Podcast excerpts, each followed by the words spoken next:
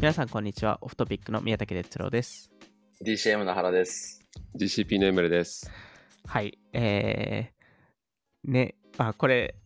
ねあ年越して初めての収録そうですね。うん。でしかもし久しぶりのオンライン収録ですよね多分はい。久しぶりのオンライン。そうね。な確かに。懐かしい感じがします。そうですよねあーなんかあの、まあ、これリバーサイドっていうサービス使ってるんですけどあのなんかその前の最後収録したエピソード見たらエピソード77とかで。だから確かにこれエピソード82だと思うので。ああ、じゃあしばらくやってなかったの？なんかしばらく飛んだのかなっていうところですね。まあ多分あのえっとイベントのやつも出してたのでああ、そっかそっか。それも含めてですね。はい。なんで、はい、今年も、えーやっていきたいと思うんですけど、原さんはちょっとバックグラウンドが、えーはい。違うんですけど、はいこ。れは、えー今、はい、シドニーにいます。はい。いいっすね。あの、夏を満喫してます。いいですね。そうですよね。はい夏です1もんね月の夏はい。毎日何度です何度ですハーパンかそっちは。今は多分、今日は25、6度ぐらいなのかな。いいですね。めっちゃいいねすい。ませんね。もう、こっち3度とかですもんね。いやーもう気候最高ですね。へえーはいいやも、うじゃあ、気候って大事だなって思った。なんかカリフォルニアとかもそうかもしれないけど。まあそうですよね。確かにカリフォルニアも、あの、そうだと思うんですけど。え。え、なんかスタートアップとか、やっぱしやしたくなってくるような気候なんですか？あのースタここで働きたくなる気候では絶対あるし、あと働きやすいし、ん外うんあの外国人にも、すまあ多いんで外国人がと,、うんとにかく。はいはいはい。多分すごくいい環境だし、まあ何より英語だし、あうんそう素晴らしいなと思いつつ、ちょっと環境が良すぎるから、うんなんかね、逆に、本当にビそうビジネスに向くのかなっていうきあの自分の気持ちとしてってのあるけど、でもすっごいいいところですよ。えもうそれだけは間違いないです。えちょっと起業家にとっては、ちょっと、うーん。ちょっと難しいかもしれないっていうことですね。いやーこういうのって面白いですよね。なんか、大体文明が発達してるところって、生活しやすくなかったりするじゃないですか、意外と。うんうんボストンなんてね、なんであんなとこで 勉強するのって言ったら、そうあれもうそれしかないからでしょ、冬とか。そうですよね。そうね。まあサンフランシスコも今マイナス20度ぐらいだと思いますよ。確かに、確かに。まあ、サンフランシスコもなんか夜やることがないので、もうない。エンジニアリングするしかないそうそうそう。ビル・ガーレイがね、そういうのを言ってたじゃん、このそうです。ね。はいもうやっぱり、あの、アメリカの他の都市に比べてやることがないから、スタートアップには向いてるんだ、みたいな。うんうんまあ 実際そうなのかもしれないよね向いてないと。もうサーフィンあり、街は綺麗で、ご飯も美味しくて。えーそれはね確かに向いてないですね。うん。夜中まで働けないですよ、こんなとこ。まあでも旅行するにはもう最高ですと。うーん。悩ましいですね。教育もいいのにね。そうですね。確かに。確かに。うん。じゃあ今日は、あの、あれですね、えっと、多分久しく、あの、アルアルバム、アルバムっていうか、レコードが出てないですけど。まあ一応ね、レコーードも今回行ったんですけど、オーストラリアで。あの、日本の方がね、はるかにいいですね。あ、そうなんですね。えうんーやっぱり日本結構最近すごい盛り上がってるっていうのを聞聞きますけどね。うん。あまあ、あとはやっぱりレコード会社とか、そのプレスしてる工場の数とかも当然日本の方が多いし、うん多かったし、昔。で、あの、やっぱ日本版がすごい高い値段がつくんで、オーストラリアとかだとた特にレコード屋さんでも日本版、日本でプレスした専用のラックがき結構並んでたりするから、えーだったらまあ、買わないかなみたいな。まあ、じゃあオースト、ラリアのやつとか面白そうだからちょっとありましたけどね。まあでも来週、来週になるんですかね。そうですね。OK です。じゃあ、早速始めましょうか。はいはい。はい。えーっと、今日に関しては、えーまあちょっとニュース系をピックアップできればなと思うので、まあ年始始まって早々にちょっといくつかニュースがあった中で、まあ特に今週、まあえっと、収録している前の日前日とかですかね、うんに、えっと、発表されたのが、あのーまあ、ファウンダーズファンドのキース・ラボイさんが、えーまあ、もともといたコスラベンチャーズに戻りましたと。うんえーまあ、よく、すごい引き抜き、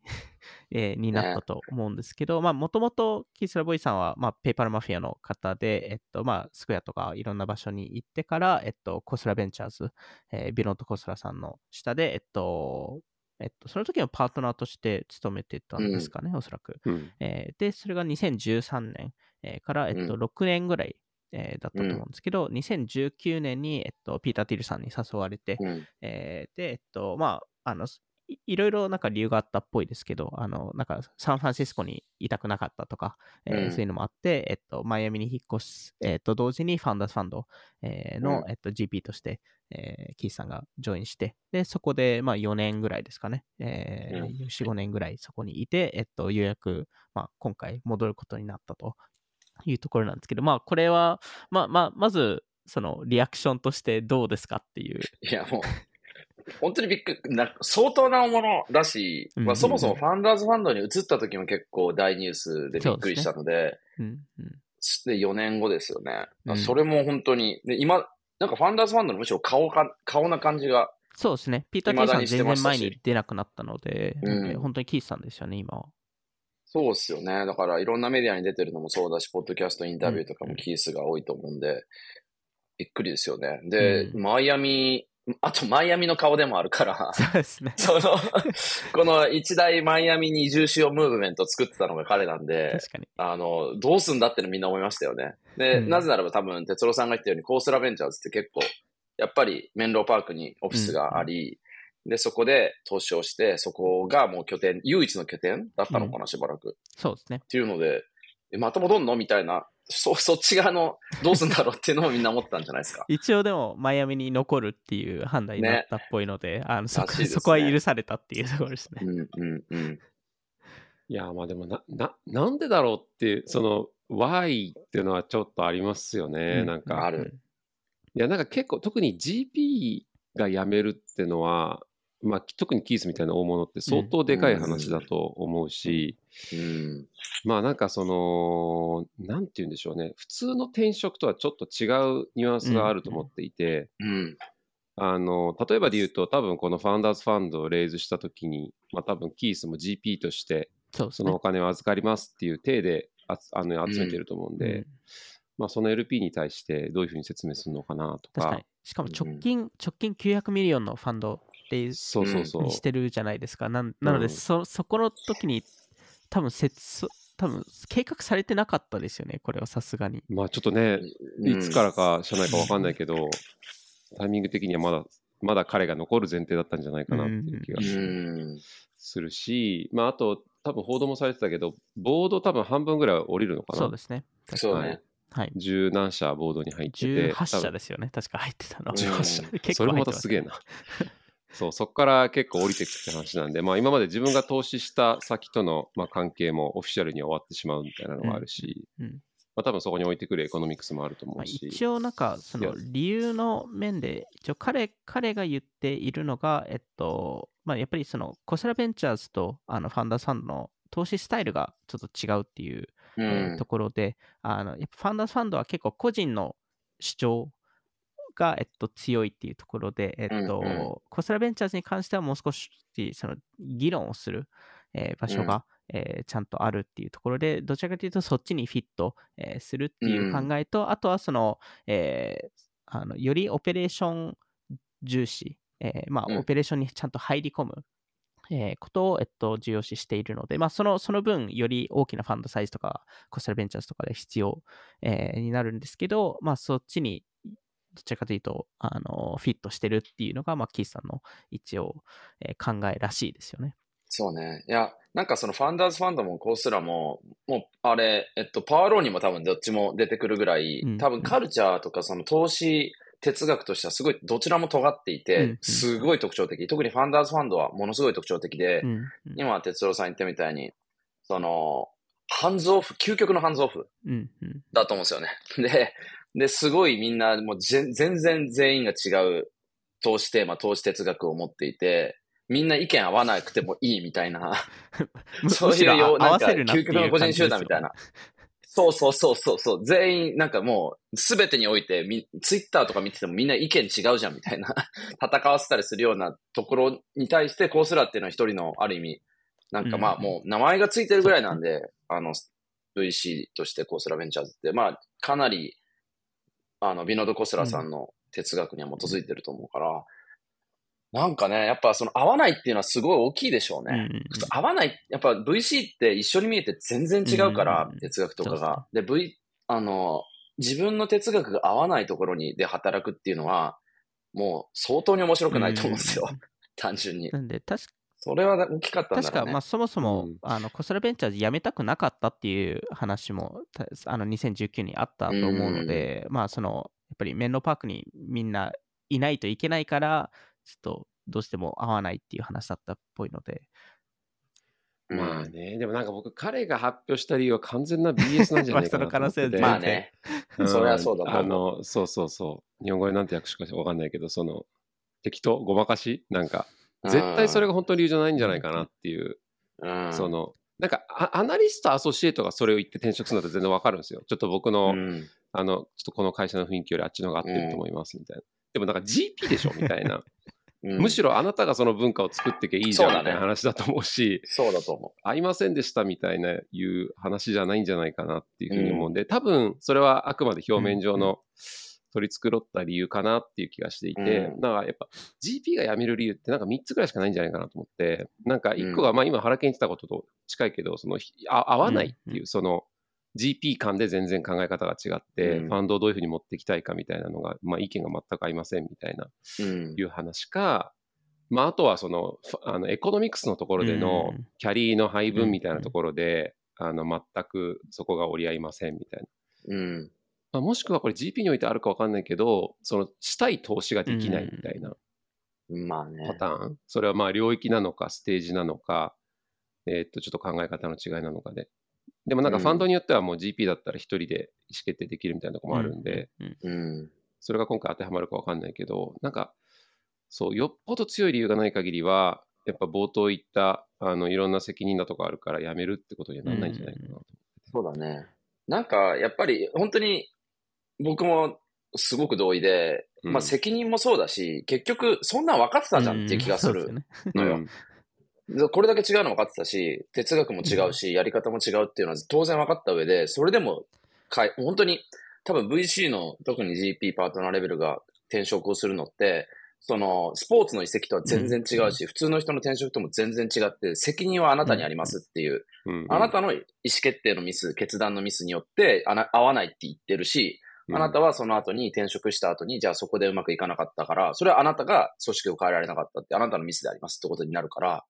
なんていうか、うん、ポジティブなことは多分ないはず。そ正直。う。うん。それは、その人のキャリアにとっても。だから、なんていうか、そんぐらい分かってから転職すればよかったのにっていうのが一つの感想ですよね。多分、これはキースの話じゃなくて、一般的に。。うんうん。ずれてくるってこともあるし、面白くなくなってきたとか変わってきたとか、事情が変わるってことはすごくあるんだけど、でも、うん、そんなにね、やっぱり、コロコロ変えるべきではないですよね、当然ね。うんそうっすね。まあ、もし、もしかしたら、その、まあ、キースさんは一応顔としてなってたんですけど、裏方ではそうではなくて、やっぱりピーター・ティルさんが圧倒的に強かったっていう話だったかもしれないですし、なんか、それこそ自分のファンドも立ち上げることを検討したっていう話を、まあ、キースさんは言,、ってるんですけど、うんあのでも結局、コストラベンチャーズに入ったっていうのも、なんか、なかなか、うんその判断もなんか変わってるなっていうのを思いましたね。今今の環境だと全然多分、まあ、しかも彼のあのせあのいろんな成功案件とか見ると自分でもファンド立ち上げられたのかなとは思ったので。うん。これ僕の勝手な予想だけど、これ多分コスラのその後継者としての意味合いがあるんじゃないかなと思ってて、まあビノコスラももう70近いじゃうん、ないですか。多分次誰がこのファンドやんのみたいな話がもうもう確実に社内では起きてると思うし、それこそレイズするときも、まあ、変な話10年ファ今ンドで68です。最後までややれるんですかみたいな。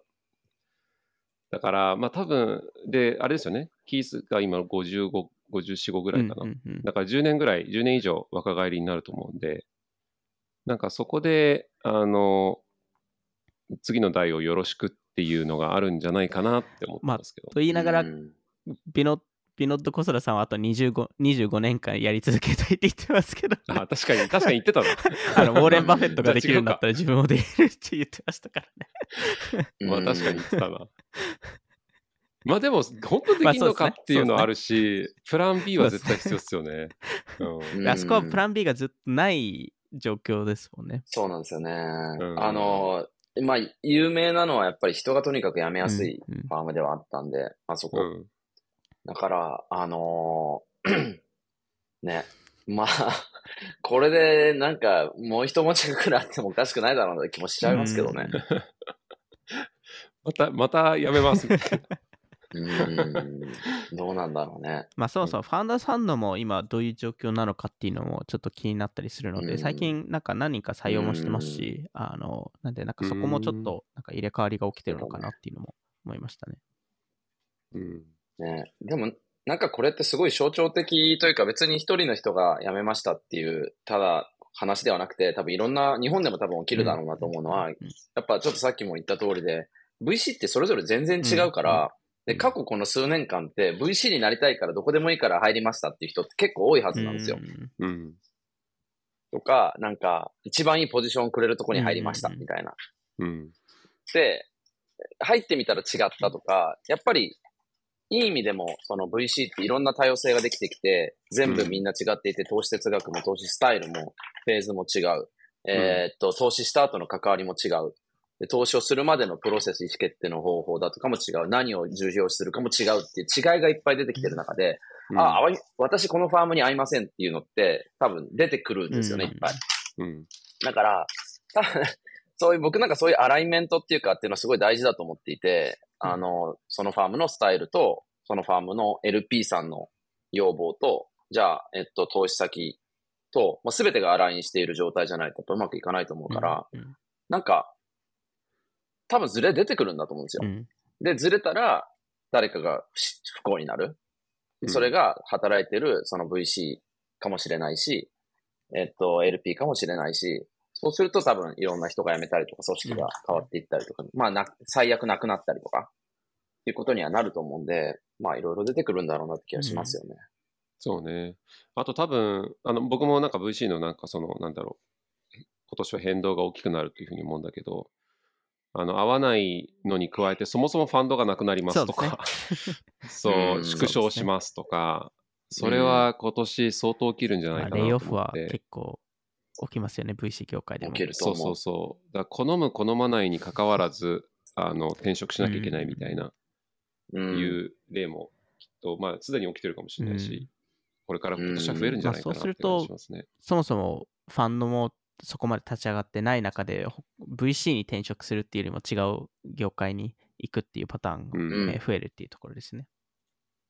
そうそう。なんか、やっぱ、あのーもう一つその、もちろんファンドレイズが難しくなってっていうのは最悪の事態だとして、そうじゃなくても結構投資先が、これ景気によって多分 VC をやることの面白さとかっていうのは、まあ他の仕事でもそうですけど、変わっていくんだと思うんですよ。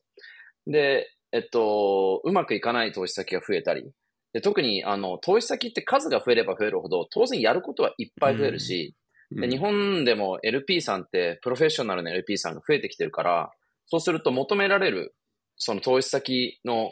えーモニ、モニタリングっていうか、うんちゃんと管理をしているか、どういう状況なのか、どなぜこのバリエーションが正当なのかっていうのを、当然せ、説明、管理しなきゃいけない時間コストっていうのは増えると思うんですよね。そうすると、多分面白くない仕事が増えてきて、何やってんだこれみたいな。なんか VC って言ってるけど、やってることは、なんかバックオフィスだぞっていう人が増えるかもしれない。そしたらまたそれはアライメントのうん。多分ズレが出てくると思うんで、やめるかもしれないし、うん。多分、そういう、なんていうか、あんまり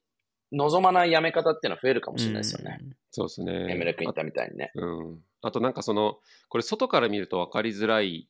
と思うんだけどなんか実際は縮小してますみたいなパターンって結構あうんうんると思ってて、なんか誰かがなんか言ってたけど、ササイレント縮小みたいな、うん。その要はもともと特にアメリカだと毎年レイズしてましうんたみたいないうファンドが、えっと、今のマーケット環境を鑑みてレイズが簡単じゃないんでじゃあ今のファンドを3年使いうんにかけてかあの投資しましょうってなるとあのファンドサイズは減ってないように見えるが実際毎年の投資額は3分の1になってて、そうすると全然同じ人員いらないし場合によってはあのサポートできないみたいな感じになるっていうのも増えるかなっていう。そうですね。うんう。うんん、で、まあ実際になんか VC 自身もなんか今の、まあ、戦略が正しいのかとか、えーまあ、今までのやり方にと変え変えていかないといけないので、まあ、それに合わせてもう一つのニュース、えっと、言いますと、あの、カウントダウンキャピタルっていう、まあ、アーリーステージの VC、えーで、まあ、えっと、多分15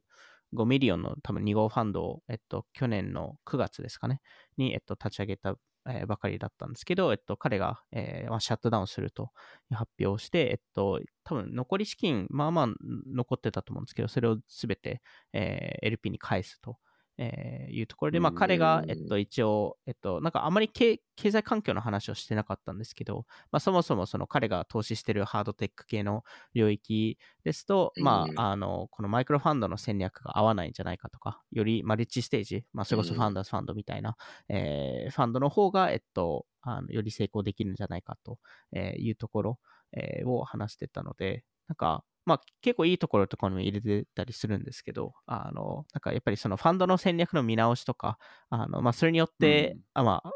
まあ、一つの判断はお金をもうそもそも返すっていうところも、こういう事例も増えていくんですかね？なかななかなか、一番のエクストリームなね、なかなか見ないケースですよね、これは。うん。うん、なかなか見ないし、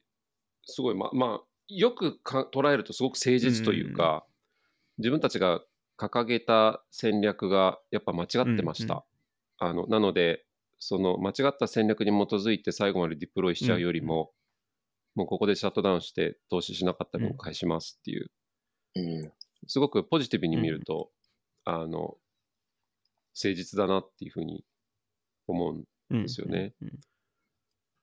からなんか本当にそれが理由なのかっていう のはまた思っちゃいますけどね。そうね。うん、そうだね。そうそう。そう。まあ、ここら辺は、まあね、実態が、実態が。あれ、ファウンダーズファンドだっけ？なんかもともと2 billion のファンド1 billion にしました、ね、そうですね。あの、一応2 billion のコミットがあったのが、えっと、あの、そうですね。一応、えっと、900 million と多分900 million とかにしたっていうだこれも、ね、もしかしたらキースさんの話がそのタイミングで出てたっていう可能性はなくはないですよね。ねああ、確かにね。だから小さくしたんだっていう。はい、うん。あり得るかもしれない。本当に。確かにそこはそんな気がする、ね、で、1年間一応そのトランジションとかもいろいろあるので、うん、そういうのも含めてやってたっていう。うん、いやなんか本当に今年はだからいろいろ、やっぱりその、去年って、まあ、2020から続いたその一つのコロナによる、まあ、あのー、大量のキャあの資本のが、まあ、流れ込んできたことで、バリエーションは上がって VC は増えて、VC が扱うファンドサイズは増えたっていう2年から、ちょっとバッて変わったじゃないですか、この1年ぐらいで。で、まあ、スタートアップはすでに苦しい時期を、もうほぼ通過したと思うんですけど、多分次に来るのが当然 VC で、まあ、これが 一つの、まあ、あの、出来事だと思うし、うん、あの、ドットコムの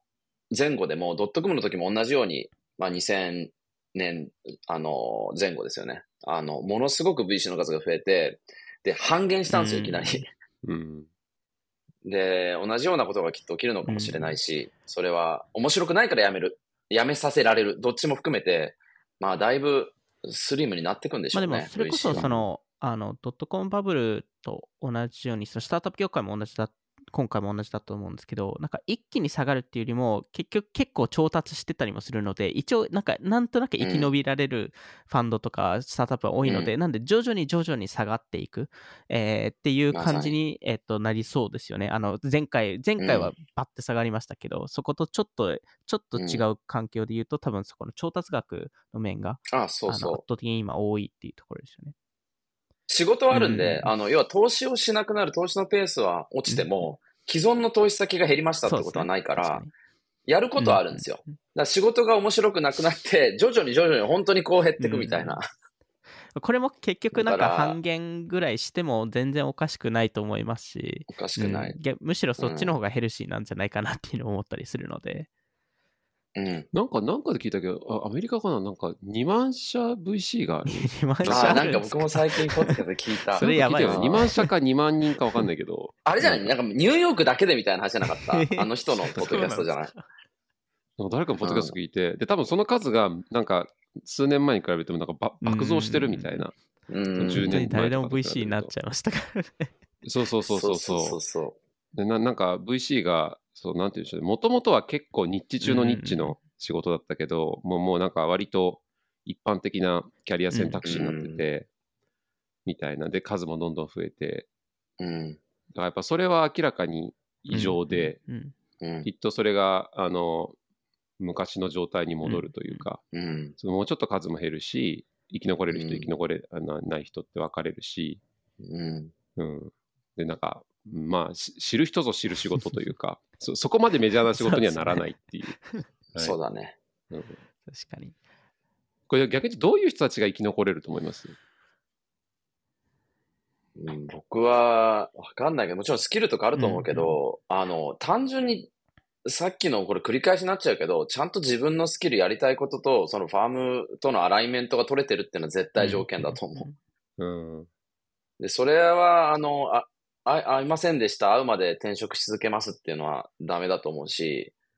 あの、結局、要はそれって考えずに転職考えてないってことだから、その人が自分のキャリアについて。いろんな、VC になれば何でもいいってことではないし、うん。ある意味その人のデューデリジェンス能力、はい。その人の意思決定に対する疑いがかかるから、うんそれってはすなわち投資と一緒だと思うんですよ。で あの、なんていうか、どのファームを選ぶかって、どの自分の重要な人生のかなりの時間を投資するわけだから、うん。それを間違えてるんだから、なんか、そのアライメントが取れなかった、それを考える、それに気づかなかったっていうのは多分、そもそもダメですよね。うんうん。まあでも本当にうんここういうこういうタイミングでなんか自分のスキルをい活かせると思うかどうかとかなんかこのタイミングだからこそうん自分がなんかそのちゃんとバリをだ出せるとかまあ実際出してるっていううん人たちが多分生き残るんだろうなって思いますし結局このタイミングでややめてしまうとまあそのサイサイクルに乗っちゃったっていうことでもあると思うので、あのうん。そうんなんか結局 EVC ってサイサイクルを問わずにずっといる人たちでもあるかなっていう そうですよね。ところですね。そうすよね。うんうん、まあ、そうだ、うん。そうなんだよね。だから過去十何年は基本アップサイクルの中にうん。いたんで、うん。まあここで多分初めてうん。ダウンタウンを迎えてるみたいなうん。VC、そのファンドとしても個人としてもうん。多いと思うが、なんかここまで、ね、このこのフェーズをやりきって初めて一サイクルだと思うんで、なんかそうだね。そうそうそう。この辛さをあのエンジョイできるかっていう ところでもあり、ね。あると思いますね。うん。なんか、だから逆に言うと、こういうタイプのファームはなくなっちゃうとか、こういう戦略のところはなくなっちゃうってことは僕ないと思うんですよね。うんその、ハンズオン、ハンズオフっていう表うん現、どっちもああり得るし、小さいファームも大きいファームもどっちも生き残ると思うし、まあそこは多様性があるのが多分 VC の特徴だと思うんで、あの、こういうタイプのところがうまくいって、こういうタイプのところがダメってことは多分ないと思うんですよ。うんうん。ただ一方で、やっぱ、もうこれもなんか、その、同じことなんで、結局、続けるところが生き延びるというか、うん。ただ続けるためにはアライメントが必要だし、続けるためには相当な、あの、ガッツだったりとか、ハンガーは必要だし、つまんない時も乗り越えるためにはそれだけのモチベーションの源泉がなきゃいけないから、でも結局そういうことだと思いますけどね。続けてたらいつか大ヒットの案件来るかもしれないし、やめたらう本当にそういうビジネスですからね。なんていうかね、答えになってないけどね。でもそういうことなんだと思いますよ。確かにもう生き延びるためには続ける、みたいな。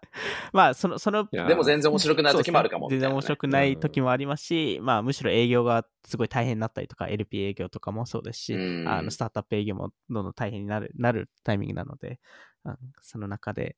生き延びれるかっていうところですね、一うん。番。スタートアップと同じですね、そういう意味だと。うん。そういや、まさにそう、スタートアップと同じだと思うし、まあ、原研で続けられることが重要っていうのも本当そうで、なんか、マインドセットをちゃんとここでシフトまずしなきゃいけないよなと思って、なんかそれこそ2022年とかに、あの、スタートアップがグロースアットオールコストみたいなところから、うんなん。かエフィシェンシーとか、そっち側への切り替えがちゃんとできたかどうかみたいなのがすごい、うん。あの、面を分けたと思うし、なんか VC においても、まあそもそもそんな簡単な仕事じゃなくて全員が成功するわけでもないっ 全員が成功しててましたからいうね。、